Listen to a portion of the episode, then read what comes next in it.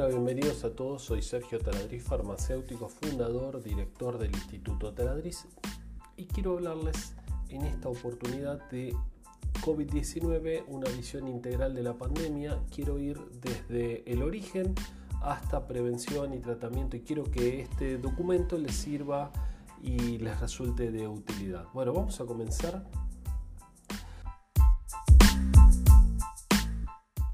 una visión integral de la pandemia. Primero comencemos hablando un poco de tamaños de partículas. ¿sí? Tenemos que saber lo que es un virus primero, porque em, imagínense que, por ejemplo, estamos hablando de una bacteria que tiene un determinado tamaño, pero en comparación, que es minúscula, pero en comparación con un virus es gigantesca. ¿sí? Quiero, para eso es importante que lo entendamos, para que después podamos ver cuando estemos hablando de barbijos, tamaño de poros y demás, ¿por qué el virus pasa? ¿Por qué el virus es tan difícil de protegernos contra algo tan pequeñito? Imaginemos que em, estamos viendo en las gráficas, y ahí tenemos un glóbulo rojo, entran 5 millones de glóbulos rojos en la cabeza de un alfiler y el virus es muchísimo, muchísimo más pequeño que un glóbulo rojo. Así que eh, eh, para que nos estemos dando cuenta de lo que son realmente los tamaños de lo que estamos viendo. Vemos una cabeza de alfiler, un pelo, y recién ahí estamos en los 2 millones de nanómetros más o menos. Vemos ácaros, vemos un ácaro está alrededor de los 200.000 nanómetros. Un ácaro, una partícula de polen está alrededor de los 20.000 nanómetros. Ahora pasamos a los 2000 nanómetros y ahí empezamos a ver algún virus y recién en los 200 nanómetros o menos es donde encontramos el virus este, el virus el SARS-CoV-2 que ahora lo vamos a estar hablando, ¿sí? el virus de eh, este que nos tira a maltraer al responsable de la COVID-19. Vamos a ver unas diferencias entre lo que son virus y bacterias. ¿sí? Los virus, por un lado, son entidades latentes, no están ni vivas ni muertas, están ahí, están en un estado de latencia, se dice. Son parásitos obligados que necesitan ingresar en un organismo vivo, en una célula viva, para poder empezar a reproducirse, usar la maquinaria de la célula para poder reproducirse. Por otro lado, bueno, no cumplen un ciclo vital, o sea, no nacen, crecen, se reproducen y mueren porque, como decimos, no son seres vivos, actúan como un parásito, pueden tener material genético, tanto ADN como ARN. ¿sí? En este caso estamos hablando de este virus que nos compete, es un virus de ARN. Pueden ser infectados em, perdón, pueden ser afectados por antivirales o vacunas, los virus, ¿sí? por antivirales o vacunas, por ejemplo, ahora vamos a ver más adelante, pero el remdesivir es un antiviral. Eh, los piravir, eh, eh, medicamentos que se utilizan para, para, el HIV también son antivirales, aunque no han demostrado un buen efecto, o vacunas. Y por otro lado, también son afectados por el sistema inmunológico, mientras que las bacterias son entidades vivas, son otra cosa completamente distinta. Una bacteria es muchísimo más compleja que un virus, muchísimo, infinitamente más compleja. Cumple un ciclo vital, nace, crece, se reproduce y muere, tiene material genético, en este caso ADN circular, y puede ser afectada por antibióticos, la bacteria, no así los virus, y por el sistema inmunológico. Es un poco para ver las diferencias y que vayamos entendiendo. Bueno, a ver, enfermedad del, de COVID-19, eh, que la enfermedad este, eh, COVID-19 viene del acrónimo de, de, reducir la palabra coronavirus disease 2019, por eso queda COVID-19. Hay que referirse como la COVID-19 porque es la enfermedad en inglés, ¿sí? Pero se puede decir también el COVID-19. Lo correcto sería la COVID.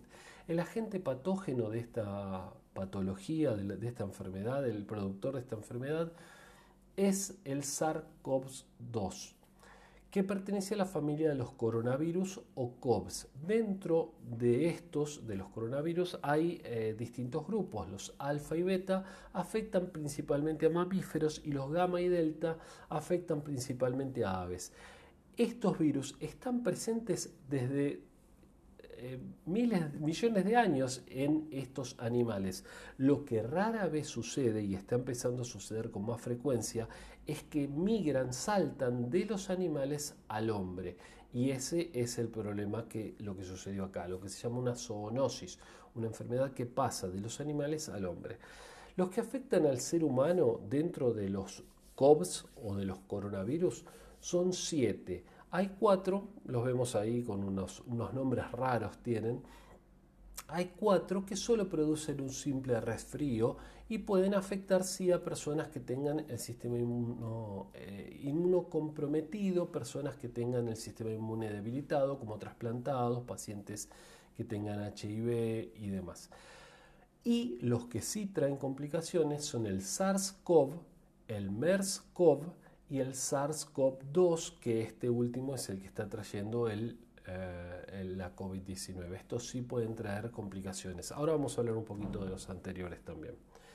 En cuanto a, eh, hablemos un poco más de por qué es tan peligroso, por qué es tan grave. Por dos cuestiones fundamentales. Por em, la velocidad de contagio, que no sería la peor, y por el periodo asintomático, que sí es lo peor. A ver, la velocidad de contagio, ¿es tan contagioso el virus? Sí, es muy contagioso. Se llama R a la capacidad que tiene una persona, se mide, es un valor, de contagiar a otra. Entonces, cuando el R es superior a 1, quiere decir que la persona puede contagiar a más de uno. Por ejemplo, si el R es 2, la persona podría contagiar a 2. Si el R es 3, una persona podría contagiar a 3.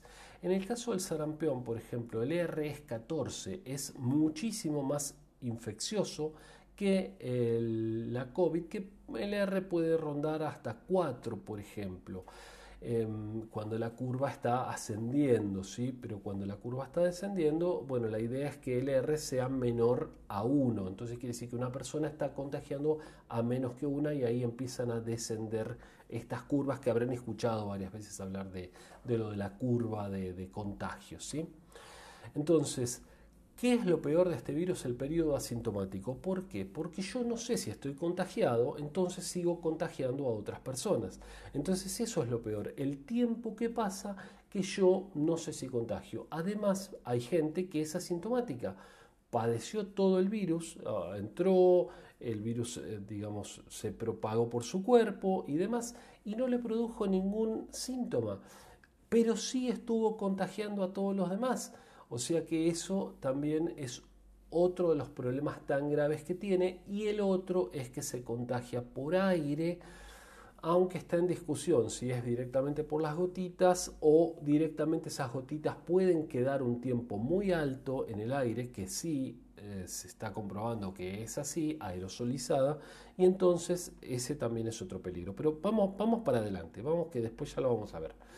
Posibles vías de evolución. ¿De dónde salió este virus? Bueno, fue una mutación de un virus de un animal, posiblemente un pangolín, ¿sí? Los que están viendo el video tienen la imagen, los que están escuchando el audio, bueno, es un armadillo, el pangolín que se come en China, eh, este animal se, abusa muchísimo, em, ahora, ahora les cuento un poquito más del pangolín, de la serpiente o del murciélago pudo haber migrado al hombre. Lo más probable es que del murciélago pasó al pangolín y del pangolín al hombre. Estos animales se comen en China, hay una herencia cultural. El pangolín es el mamífero eh, más traficado del mundo y su carne puede llegar a valer 1.500 dólares el kilo.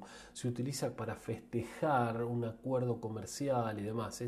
Bastante triste. Ahora están empezando a cuidarlo, pero inclusive se usan las escamas de este armadillo, de este em, oso hormiguero eh, con escamas, digamos.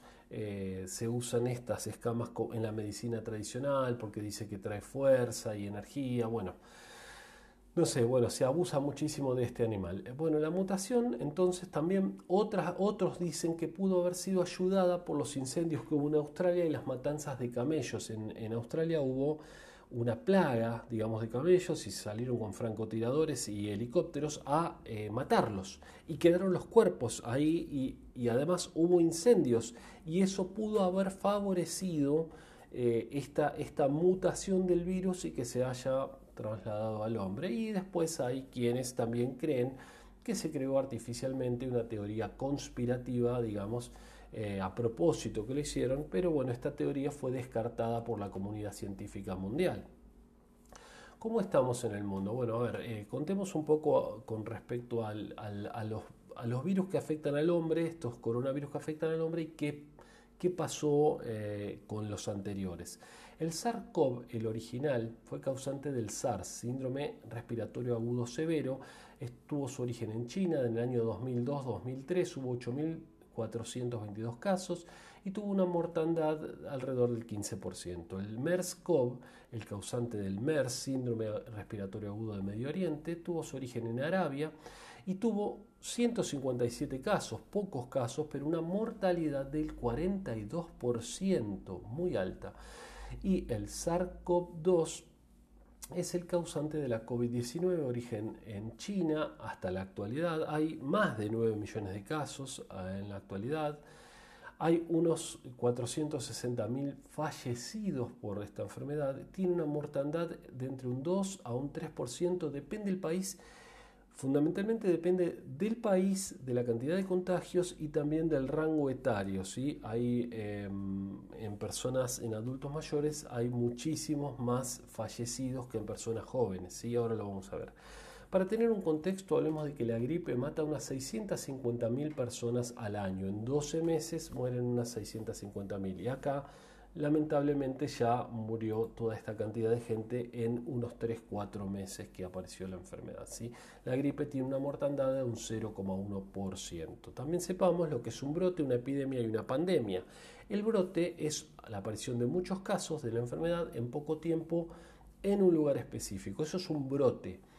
Una epidemia, eh, por otro lado, afecta a un número muy grande de personas y abarca una región más amplia y dura más tiempo. Y la pandemia, que es lo que estamos viviendo, afecta a muchísimas personas, ocurre a nivel global y puede durar más tiempo. Y ahí vemos un mapa, les cuento a, los que están escuchando, eh, bueno, el mapa de eh, cómo están los casos en el mundo con Estados Unidos a la cabeza, Brasil, China, Rusia, ¿sí? Dentro, y toda Europa dentro de los países eh, o los continentes más afectados, aunque el eje de la pandemia hoy en día pasa por América. ¿sí? ¿Cómo se contagia? Bueno, todo un tema esto, ¿no? Directo, el contagio más fuerte, más, eh, el que más se verifica es el directo persona a persona a través de gotículas de saliva, ¿sí? las personas cuando hablamos estamos todo el tiempo largando, soltando gotitas que pueden ir a la boca, a, las mucosas, ojos, eh, mucosa nasal, boca de la persona que tenemos adelante. Esa es la primera vía de contagio. Estas gotitas son grandes, son las microgotas de fluge y se comportan con, tienen características de, balística, digamos, o sea, la gota eh, sale disparada como, como una bala y van cayendo a determinada distancia. Por eso se dice que la distancia social es de eh, un metro y medio, dos metros, porque ahí ya caerían estas gotitas. Pero, ¿qué pasa? Hay unas gotas mucho más pequeñas, gotas aerosolizadas, núcleos de Wells se llaman, que podrían permanecer flotando en el aire entre 3 y 12 horas. Y esto es mucho más peligroso. Y acá ya no se comporta como una bala, digamos, sino que se comporta como un aerosol y queda flotando mucho tiempo en el aire. Esta también es una vía de contagio, pero parece ser mucho menor porque tiene mucha menos carga viral que la gotita de saliva. Esa sí tiene mucha más carga viral. Después hay otra vía de contagio que es el contacto con superficies contaminadas, o sea, esas gotitas de saliva caen en superficies. Las otras personas van y tocan esa superficie y después se tocan la cara, la boca o los ojos y se pueden contagiar aparentemente esta vía de contagio también es mucho menor. También hay mucho menos contagio por esta vía que por la anterior, por la gota a gota directamente eh, entre, entre personas. La población de alto riesgo, bueno, mayores de 60 años, aunque toda la población tiene riesgo, pero la de más alto riesgo mayores de 60 donde la letalidad eh, es de entre el 3,5 hasta el 20% según la edad y según las comorbilidades. Ahora lo vemos. Los pacientes menores también pueden ser afectados y decíamos entonces la comorbilidad, o sea, lo que agrava la enfermedad, otras patologías que agravan la enfermedad son la diabetes, la hipertensión, problemas cardíacos, problemas respiratorios y el tabaquismo. Y esto hace que, por ejemplo, muchos jóvenes se vean muy afectados porque fuman, por ejemplo. En este caso se contagia mucho más y las consecuencias del contagio serían mucho más graves también. Algunos síntomas de, COVID, bueno, Fiebre la tenemos como, eh, digamos, la, primera que vemos. Por eso se mide la temperatura al ingresar a distintos lugares con termómetros infrarrojos, que por cierto les aclaro que el termómetro infrarrojo no emite nada, sino que recibe. Y lo que recibes es las em, ondas infrarrojas que emitimos nosotros. Entonces con eso el termómetro puede saber cuál es nuestra temperatura. Así que tranquilos que no nos va a pasar absolutamente nada si nos miden la temperatura 100 veces por día, no nos va a hacer absolutamente nada. Decía, fiebre se ve en la mayoría de las personas, pero en personas mayores es muy probable que no aparezca la fiebre, ¿sí? sin embargo tengan COVID. Así que ahora, ahora hablamos un poquito más de esto. Fiebre, tos seca, eh, fatiga, dolor de cabeza, dolor de garganta, anosmia, otros signo fácil de identificar también, pérdida del olfato, entonces a las personas le hacen oler un algodón con alcohol, con lavandina, con vinagre, con distintas cosas para ver si lo huele. Disnea, o sea, dificultad para respirar, entre otros, y también puede aparecer vómitos, escalofríos, diarrea y también confusión y desorientación espacial. ¿sí? Nota, estos síntomas se manifiestan entre los 4 y 14 días de infectado, mientras tanto el individuo puede contagiar por eso se recomienda el aislamiento preventivo de 14 días. Y como notados, a veces no hay síntomas o estos son muy leves. Y como les decía, en personas mayores, a veces lo que se ve es que se olvidan de las cosas, se pierden, están desorientados y no se manifiesta la fiebre. Test para detección de la COVID-19. Bueno, los test pueden detectar virus, Antígenos o anticuerpos. A ver, sepamos que un antígeno es una sustancia que induce en nuestro cuerpo la formación de anticuerpos. ¿sí? El antígeno es lo que produce, lo que hace que nuestro cuerpo reaccione y produzca anticuerpos, mientras que el anticuerpo es una sustancia segregada por los linfocitos de nuestro cuerpo para combatir la infección. ¿sí? El antígeno viene a estar dado por el virus o la bacteria o la noxa, la cuestión, lo que me está atacando, y el anticuerpo es lo que produce el organismo. Entonces yo puedo medir tanto virus como antígenos como anticuerpos, porque si tengo anticuerpos específicos para ese virus, quiere decir que yo ya estuve expuesto a ese virus, si no, no tendría esos anticuerpos, ¿entiende? Bueno, tipos de test tenemos el PCR, el conocido, polimerasa chain reaction, o sea, eh, reacción encadena la polimerasa. Eh, y después tenemos los test rápidos, ¿sí? el serológico y el de antígenos. A ver, en cuanto al PCR, acá tenemos eh, un gráfico, bueno, quienes están escuchando obviamente no, lo ven, pero es lo que les estoy contando, PCR y test rápido. ¿sí? Eh, el PCR requiere un hisopado, que es un hisopado especial que se hace directamente en la parte de atrás de la boca, donde hay que pasar con un hisopo muy largo, hay que saber hacerlo, requiere personal especializado, hay que saber dónde se toma, porque al principio el virus está en la parte alta del tracto respiratorio y después va bajando, ¿sí? Entonces no se encuentra tanta carga viral en esa parte, al principio sí.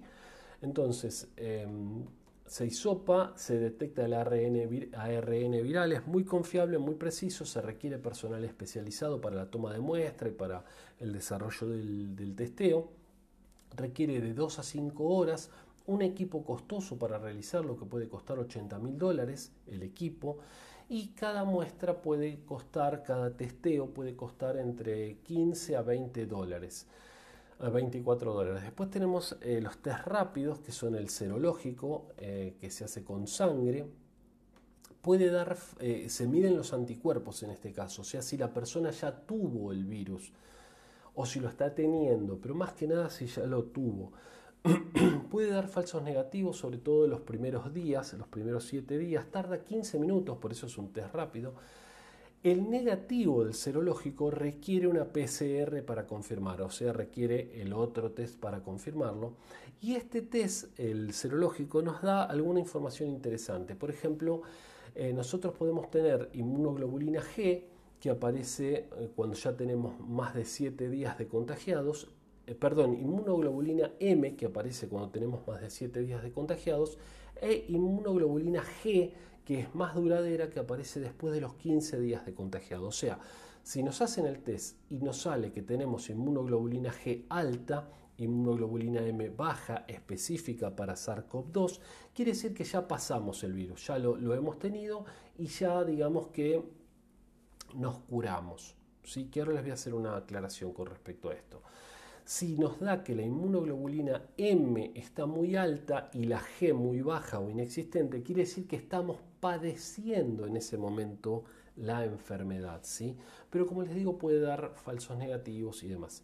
Algo que les quiero comentar es que el haber tenido la enfermedad no nos garantiza que no nos volvamos a enfermar, porque los niveles de inmunoglobulina G en pacientes que ya han tenido COVID-19 se ve que van bajando con el tiempo.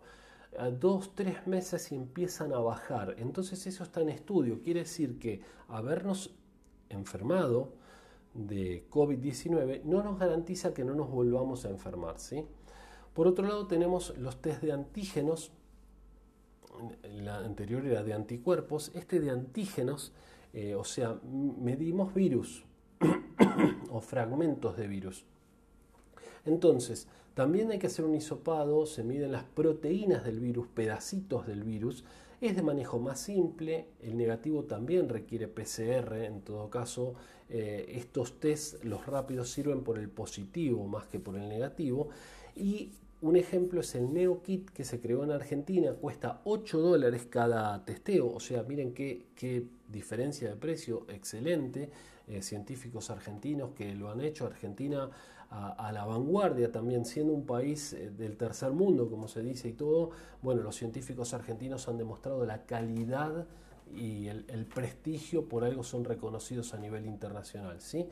Eh, bueno, se estudia desde 2011 para el mal de Chagas, tarda unas dos horas. Este test se estudió para el mal de Chagas, pero lo adaptaron, la viveza eh, argentina, la buena viveza argentina, lo adaptaron para poder identificar eh, el SARS-CoV-2. ¿sí? Bueno, a ver, veamos un poquito entonces el mecanismo de la patogenia de este virus. ¿Cómo es que enferma? Hay una acumulación de líquido en los alvéolos pulmonares. Los alvéolos pulmonares, y de paso vamos viendo el video, les cuento a quienes lo están escuchando, los alvéolos pulmonares son la última parte del de, eh, tracto respiratorio, vendrían a ser las hojas del árbol, ¿sí? teniendo en cuenta que la parte más gruesa podría ser los, bronquios y en la punta están las hojitas. ¿sí? Entonces, se acumula líquido en los alvéolos y eso no permite el correcto pasaje de el intercambio gaseoso, no permite que la sangre entregue su dióxido de carbono y que desde los pulmones se le entregue el oxígeno, el intercambio gaseoso o la hematosis, cuando la sangre se carga de oxígeno. ¿sí? se acumula mucho líquido en, todo, en todos los alvéolos pulmonares y eso no permite, si bien la persona respira o podría respirar, no alcanza para oxigenar la sangre. Además, se produce una tormenta de citoquinas, que son unos mediadores inflamatorios, y hacen que hay una inflamación generalizada a nivel pulmonar. ¿sí? El virus entra a través de unos receptores que se llaman AC2, que son receptores a una enzima, eh, la enzima convertidora de angiotensina, y entra a través de unas espículas que tiene, que se llaman espículas, espigas o spikes en inglés, que se unen y ahí pueden entrar a través de estos receptores a la célula. Cuando nos lavamos las manos con agua y jabón, eh, eso desnaturaliza, rompe esas proteínas y le rompe esta llave que tiene el virus para poder ingresar a la célula. Por eso la importancia del lavado de manos frecuente. Y se vio también que estos receptores AC2 están menos presentes en niños por lo tanto, podría ser uno de los motivos por los cuales sean menos afectados por este virus y están más presentes en los hombres. Aparecen en los pulmones, pero también aparecen en el cerebro, por eso el virus también provoca alteraciones a nivel neurológico, como por ejemplo la pérdida del olfato, que lo vamos a ir hablando ahora en un momento, y eh, también están presentes en el intestino, por eso las manifestaciones intestinales que tiene el virus también. A ver, complicaciones. Bueno, neumonía, lesión cardíaca, pérdida de capacidad pulmonar que podría llegar a ser permanente. Este es el peligro del virus, ¿no? Porque más allá de lo que produce en el momento, no sabemos lo que puede producir a largo plazo. Síndrome de dificultad respiratoria aguda, fallo multiorgánico, trombosis que también podría manifestarse a largo plazo, coagulación intravascular diseminada, o sea, formación de trombos dentro de los vasos sanguíneos, lo que es peligrosísimo porque eso termina tapando el vaso sanguíneo y haciendo y provocando infartos en distintas partes del cuerpo, como eh, infartos cerebrales, pulmonares, cardíacos y demás. Neurológicas tenemos la anosmia y el síndrome confusional. Anosmia es la pérdida del olfato, que decíamos que era parte de la sintomatología de, esta enfermedad. Y el síndrome confusional, esto de la, del olvido, pérdida temporoespacial, no sabe el paciente dónde está, ni en qué lugar, ni en qué momento, en qué tiempo. Eh, bueno, y como la complicación más grave, obviamente la muerte, ¿no? que ya vemos que no se da en muchos casos, afortunadamente, pero sí en personas con factores de riesgo y el principal es la edad, aunque las comorbilidades también tienen eh, mucho que ver en todo esto. Pero lo que les repito, no sabemos lo que sucede todavía a largo plazo con este virus, así que eso es realmente muy complicado. En cuanto al tratamiento, no está estandarizado. Quienes están viendo el video vemos una imagen, si no se los cuento, vemos una imagen de un paciente que está intubado boca abajo, porque esto parece ser eh, que es mejor para eh, poder respirar, ¿sí? para poder respirar mejor. Intubado me refiero a que tiene un tubo en la boca y que está conectado a un respirador artificial, un respirador mecánico. Así que, bueno, no está bueno. Estos son los casos que van a UKI o UTI, unidad de cuidados intensivos o unidad de terapia intensiva, ¿sí? que por suerte no son la mayoría, ¿no? pero eh, cuando van hay una estadística, hay estadísticas también que se estima que de las personas que van a terapia intensiva el 40% fallece. Es una estadística aterradora realmente, ¿sí? Eso y además el hecho de pensar que el sistema sanitario se colapsa y a las personas hay que o no las pueden atender directamente, las derivan, las derivan, las derivan y terminan, voy a ser un poco cruel en esto, voy a ser, pero eh, quiero decir la verdad, muriendo en sus casas, en algunos casos, ¿sí? porque, o en la calle, porque no hay hospital, clínica o sanatorio que las pueda atender porque el sistema está colapsado, o personas que han ido a hospitales, clínicas o sanatorios con obras sociales y caras y todo, y los han atendido en un sillón, han estado 12 o 14 horas en un sillón porque no había camas para que los atiendan. A eso me refiero cuando hablo del la saturación del sistema sanitario. ¿sí? Y esto ocurre no solo en la Argentina, sino en cualquier lugar del planeta. El sistema sanitario se satura cuando hay una propagación tan grande de la enfermedad. Por eso es importantísimo el aislamiento, el aislamiento para evitar que los contagios sean muy rápidos y entonces le da tiempo al sistema sanitario para poder ir atendiendo. Bueno, el tratamiento no está estandarizado, se usaba cloroquina o hidroxicloroquina con o sin el agregado de un antibiótico macrólido como acitromicina, pero ya no se utiliza. Hay algunos como el presidente de Brasil, Jair Bolsonaro, que la toma porque a él se le ocurre, o eh, Donald Trump, que también este, insiste en el uso de la hidroxicloroquina, cuando la OMS ya determinó, y montones de estudios a nivel mundial, que eh, produce más riesgos que los beneficios que pueda traer. ¿sí? Un medicamento siempre tiene que traer, primero, seguridad, no enfermar más al paciente de lo que ya lo enferma la, propia enfermedad. Y por otro lado, eh, efectividad en el tratamiento. Bueno, la hidroxicloroquina o la cloroquina no demostraron ni seguridad ni efectividad, por eso se dejó de usar. Remdesivir, este sí se está usando, es un antiviral que se utilizó para el ébola, para un virus que es mucho más grande este virus, Em, y este sí respondía a esto del distanciamiento, no tanto el coronavirus, este del que estamos hablando. No, no sabemos si, si realmente puede servir. Que baje el nivel de contagio, sí, pero que evite el nivel de contagio, no. Incluso con el uso de, de mascarillas, ¿sí? Bueno, pero ahora lo vamos a hablar un poquito más eso.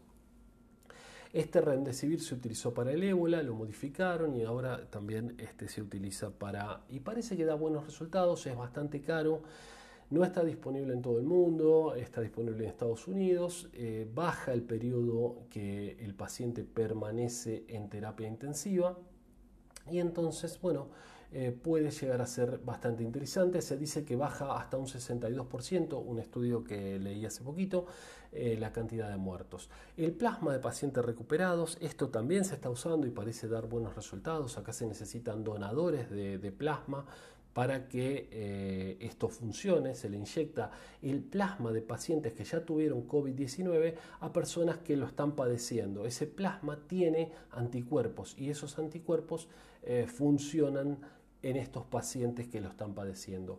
Por otro lado, en Argentina también se está trabajando en el plasma de equinos o plasma hiperinmune.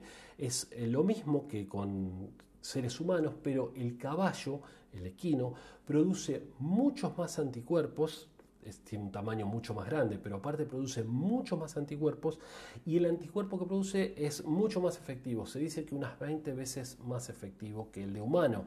Así que en eso se está trabajando y también se está trabajando con ivermectina, que es un antiparasitario que destruye el virus aparentemente en 48 horas en laboratorio, pero hay que probarlo en humanos. Dexametasona, que es un AIE, un analgésico antiinflamatorio esteroide, un corticoide que baja la inflamación y entonces hace que el paciente pueda respirar mejor, aparentemente funciona, y también ibuprofeno, pero ibuprofeno nebulizado, si son algunos de los estudios que se están haciendo a nivel mundial. También se está hablando, por ejemplo, en China de metformina, un medicamento que se usa para tratar eh, la, diabetes tipo 2, eh, la que no requiere el uso de insulina parece que da excelentes resultados, eso están probando en China, pero como les digo todavía no está estandarizado. También eh, lo que se hace cuando el paciente entra en terapia intensiva es tratar de mantener el soporte vital incluso con un respirador, el paciente puede llegar a estar hasta 21 días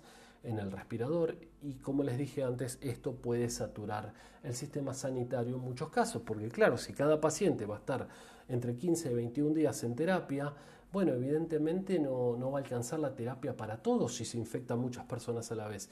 Y entonces ahí los médicos van a tener que decidir y van a tener que decidir a quién le doy el, respirador, a quién le doy la cama, a esta persona que tiene muchos años y, y menos probabilidad de vida o a esta otra persona. ¿Entienden? Eso produce la saturación del sistema sanitario, que los médicos deban decidir a quién tratan de salvar y a quién dejan morir. Lamentablemente. Y por último, la vacuna. Hay unas 300 líneas investigativas alrededor del mundo. Tres están en fase clínica. Esperemos, Argentina va a ser uno de los países donde se va a probar una de estas tres vacunas o cuatro que están eh, en las fases finales. Ojalá que antes de fin de año estén disponibles. ¿Cuánto dura el virus en distintas superficies? Bueno, este es otro de los temas. A ver.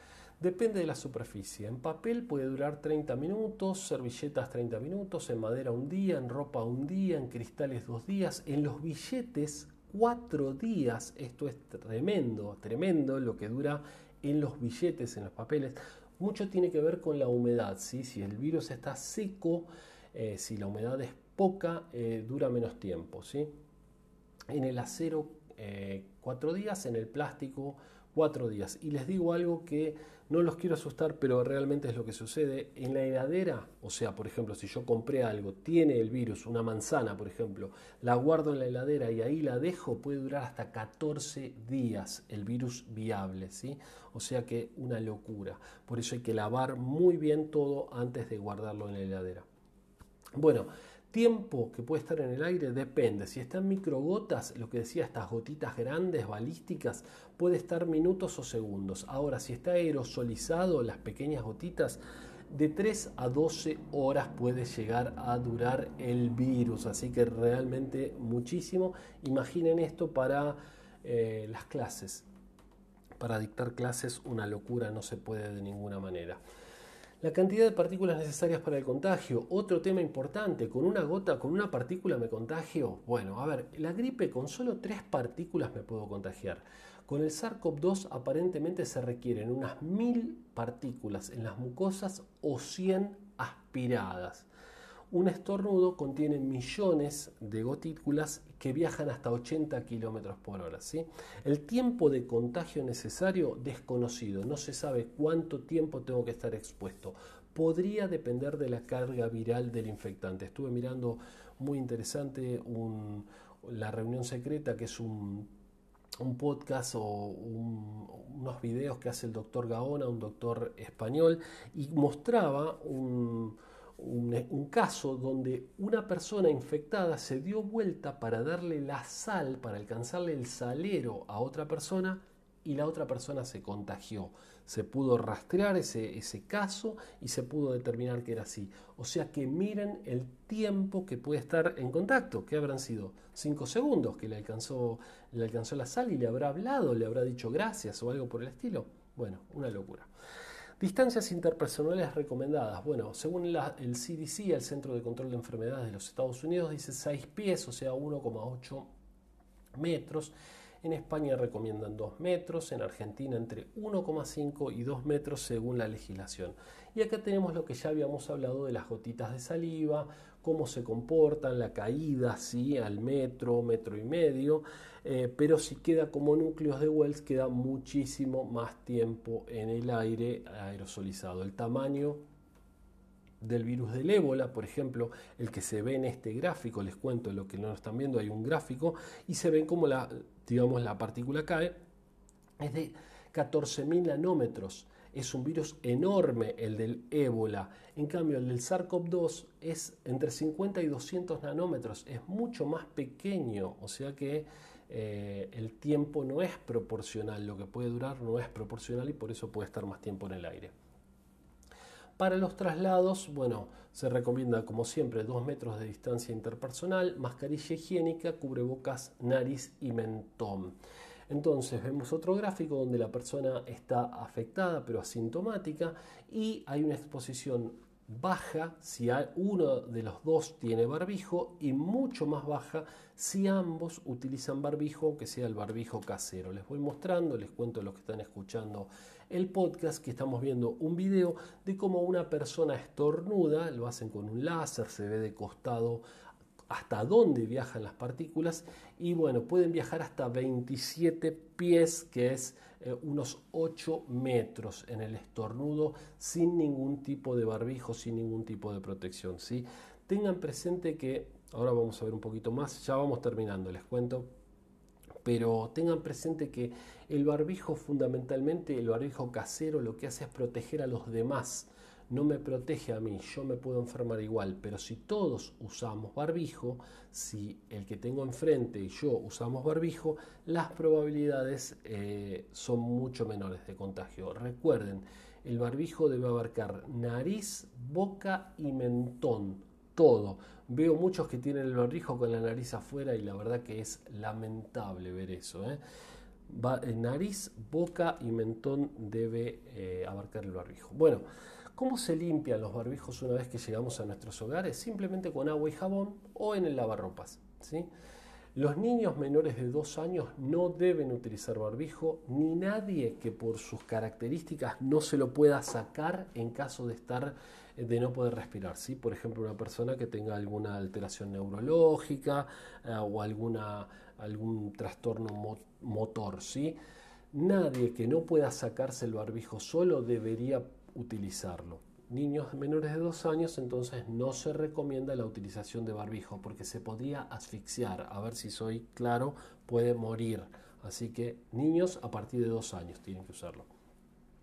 Soluciones desinfectantes. ¿Cuáles son las que se usan? Bueno, para los espacios compartidos se utiliza la lavandina o la lejía, como le dicen en muchísimos países. Eh, Em, se usa la lejía o la lavandina que se vende un pocillo cada 10 litros o una cucharada por litro, o sea, 20 mililitros, una cucharada grande, una cucharada sopera eh, por litro de agua. ¿sí? Lo mismo opinan en España. También se puede utilizar alcohol etílico 70%. Es mejor el 70% que al 96% como viene. ¿Por qué? Porque al 70% eh, tiene mucha más penetración en, el, eh, en, las, en las capas del virus al estar hidratado, digamos. Si no, se se evapora muy rápido, no penetra en el virus, es mucho más inflamable, así que hay que usarlo diluido, o sea, 7 partes de alcohol puro y 3 partes de agua, ¿sí? así es como se usa, o 3, 3 y 1, eso daría más o menos esa, esa proporción, pero no daría exactamente, ¿sí? Pero bueno, 3 partes por una de agua, 7 por una en realidad. No, perdón. Eh, no, es correcto. 7 por 1 o 7 eh, partes de alcohol y 3 de agua o 3 partes de alcohol y una de agua y da más o menos lo mismo. 3 partes de alcohol y una de agua, así no los mareo. Eh, también se puede usar, que no se habla mucho de esto, pero se puede usar agua oxigenada, ¿sí? Agua oxigenada de 10 volúmenes, diluidas una, una, parte en 5, 4 o 5 de agua, ¿sí? Ah, yo en realidad recomiendo que la diluyan mitad y mitad. El agua de 10 diluida a la mitad, ¿sí?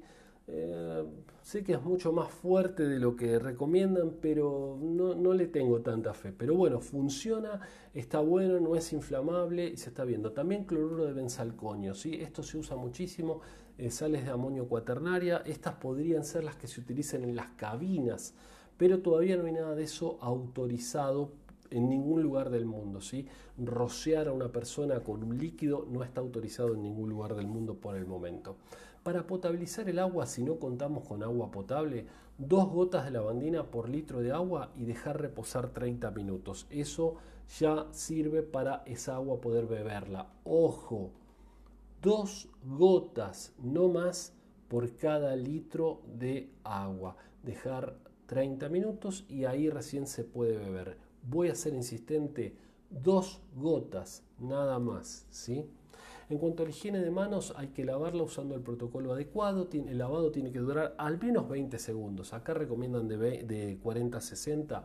Al menos 20 segundos con agua y con jabón, porque si no es con jabón solo mojamos las manos, no las lavamos en realidad.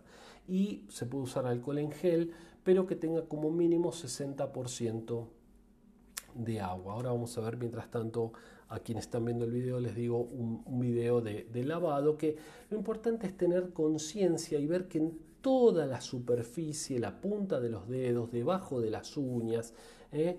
los pulgares, cruzar los dedos, lavar la parte posterior de las manos, toda la mano tiene que ser bien lavada y después secada convenientemente, ¿sí? con una toalla limpia o con toallitas de papel. Y atención si es un lugar público cuando salimos del baño para no volver a ensuciarnos las manos y llenarnos nuevamente las manos de bacterias, virus, hongos o lo que haya en ese picaporte. Nunca tocar el picaporte cuando salimos del baño, ¿sí? Bueno, en cuanto a la limpieza de objetos, eh, solución hidroalcohólica 70%, dijimos 7 partes por 3 de agua o, 3, partes por una, una por, por 3, bueno, los volví locos con esto, pero creo que se entendió antes. Solución de agua clorada puede ser 10 mililitros o 20 mililitros por litro de agua. ¿sí? Una cucharada de postre equivale más o menos a 10 mililitros, o sea que puede ser dos cucharadas de postre o una sopera por litro de agua. Agua oxigenada, como les decía, también sirve diluida en 1 en 5. Esto es lo que se usa en quirófanos, ¿eh? 1 en 5. Yo digo que para rociadores, eh, así para limpiar superficies, y hay que usar la mitad y mitad, ¿sí? Total no va a hacer nada. Siempre hablando de agua oxigenada de 10 volúmenes que es la que se vende en las farmacias para las heridas. Y esperar, y esperar unos 10 minutos, porque también es importante eso de poder esperar. ¿Cómo se lavan las verduras? Bueno, eh, eh, ahora lo hablamos, pero es importante que durante el aislamiento tengamos en lo posible una nutrición saludable. Necesitamos estos nutrientes para poder formar los anticuerpos que nos van a proteger contra el virus. ¿sí? Entonces, nutrición saludable, frutas, verduras lavadas, consumo de lácteos, porque esto tiene vitamina D, incluir al menos dos o 3 litros de agua por día, tratar de exponerse al sol 15 minutos al día porque esto también ayuda a la síntesis de vitamina D, descansar de manera adecuada, manteniendo un horario regular a la hora de dormir, tratar de acostarnos todos los días a la misma hora para levantarnos y entonces ya nuestro cuerpo se va acostumbrando a que esa es la hora de dormir, ¿sí? Porque es muy fácil perderse con esto, los chicos también, que a la noche se quedan o jugando, lo que sea, que están aislados, que no tienen colegio, entonces eh, tratar de mantener esas reglas para que podamos dormir bien y hacer eh, ejercicio en la medida de lo posible, de nuestras posibilidades, tratar de hacer algún ejercicio, unas planchas o algo por el estilo que no requiere mucho espacio. Por otro lado, las verduras hay que sumergirlas en agua con lavandina dejarlas unos 10 minutos porque eh, es muy difícil las verduras y las frutas como las lavamos, no tienen superficies regulares. Entonces deben estar sumergidas en agua con lavandina, como hablamos antes, una cucharadita de, postre de lavandina por litro ahí, o sea que en la pileta la llenamos y le ponemos un par de cucharaditas de lavandina, dejamos eh, la fruta y verdura ahí en remojo, 10 minutos la sacamos y la enjuagamos bien antes de guardar en la heladera o ponerla en algún lugar donde la, conservemos o comerla directamente. Siempre recuerden enjuagarla muy bien. ¿Cómo se limpian los pisos, los locales y las viviendas? Bueno, primero el piso hay que lavarlo con agua y detergente. ¿sí? Así lavo primero el piso con agua y detergente y saco la tierra, saco mm, la suciedad gruesa.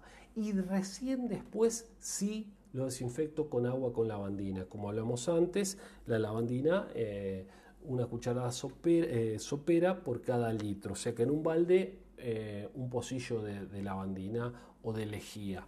¿sí? entonces, una vez lavado el piso con detergente, con detergente, recién después de que se secó y todo, le ponemos lavandina. Nunca mezclen detergente con lavandina porque va a producir vapores tóxicos y se van a intoxicar. Los trapos de piso hay que lavarlos o, limpiarlos simplemente dejándolos 10 minutos en agua con lavandina. ¿sí? La gestión de residuos, si el, si el paciente pudiera tener COVID y está en nuestra casa, hay que utilizar doble bolsa a la hora de sacar los pañuelos y, las cuestiones que tengamos que tirar. Eh, la comida que haya comido y demás. Siempre teniendo mucho cuidado, usando barbijo, en lo posible usando guantes si trabajamos, digamos, o si estamos con un paciente en nuestra casa que tenga COVID. Y usar tachos de basura con tapa. Por otro lado, y ahora sí ya estamos terminando, hay que ventilar los ambientes. Es fundamental ventilar los ambientes para evitar la acumulación del virus. ¿sí? Entonces, en nuestros domicilios particulares, por más que haga frío, ventilar al menos 5 minutos por día todos los ambientes de nuestra casa. En los locales comerciales también 5 minutos mínimo, pero con mucha frecuencia. Después de la salida de cada cliente o después de, de algunos cuantos clientes hay que limpiar. También limpiar muy bien los filtros de aire acondicionado porque ahí se acumulan los virus. Entonces, si yo no limpio el filtro, estoy esparciendo virus cada vez que prendo el aire acondicionado.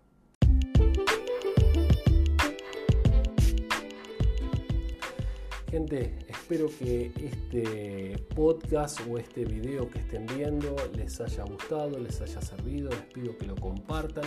Fue un poquito largo, pero creo haber abarcado desde el principio hasta eh, cómo cómo protegerse y demás. Dejen sus comentarios, dejen eh, sus opiniones.